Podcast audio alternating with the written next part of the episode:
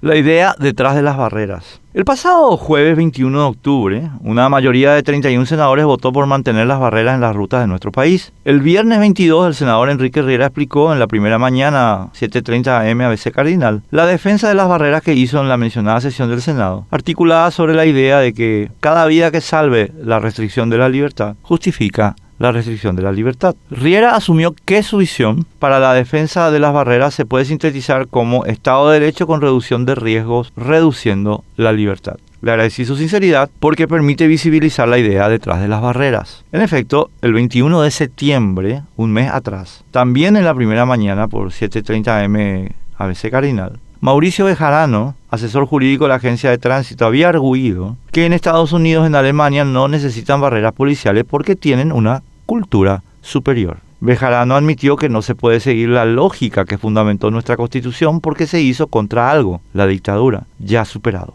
y sostuvo que abandonar las barreras policiales para satisfacer a nuestra constitución sería un proceso dificultoso de romper usos y tradiciones muy enraizados. El miércoles 20 de octubre, el senador Mario Martín Arevalo, en mesa de periodistas por ABC TV, recordó que otro argumento de los defensores de la barrera es que la garantía de protección del derecho a la vida, establecida en el artículo 4 de nuestra constitución, puede usarse para derogar, a discreción del gobierno, otros artículos de la Carta Magna en conflicto con el artículo 4.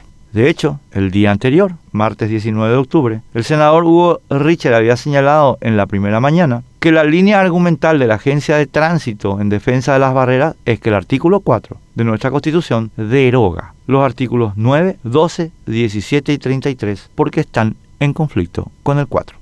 Quienes hayan leído o tengan conocimiento de la obra del célebre constitucionalista alemán Carl Schmitt saben que su postulado central era que el gobierno puede determinar, según sus apremios, qué parte de la Constitución aplicará, restringiendo otras a discreción. Lo enunció por primera vez en su obra Die Diktatur, sobre la dictadura, de 1921, libro que conmovió profundamente e influyó decisivamente en Adolfo Hitler quien llegado al poder en 1933 designó a Schmidt como director jurídico del Tercer Reich. La mayoría de 31 senadores que votó por las barreras votó por instrumentar el artículo 4 de nuestra Constitución para derogar el artículo 9, impidiendo que se proteja nuestra libertad. El 12, autorizando que se nos detenga sin flagrancia. El 17, eliminando nuestra presunción de inocencia. Y el 33, dando autoridad a magistrados sobre conductas privadas que no afectan a terceros. Se observa fácilmente, pues, que la mayoría de 31 senadores que votó por las barreras votó por la doctrina de que algunos artículos de nuestra Constitución pueden usarse para derogar otros, siguiendo hasta la última coma la doctrina jurídica del principal asesor constitucional de Hitler.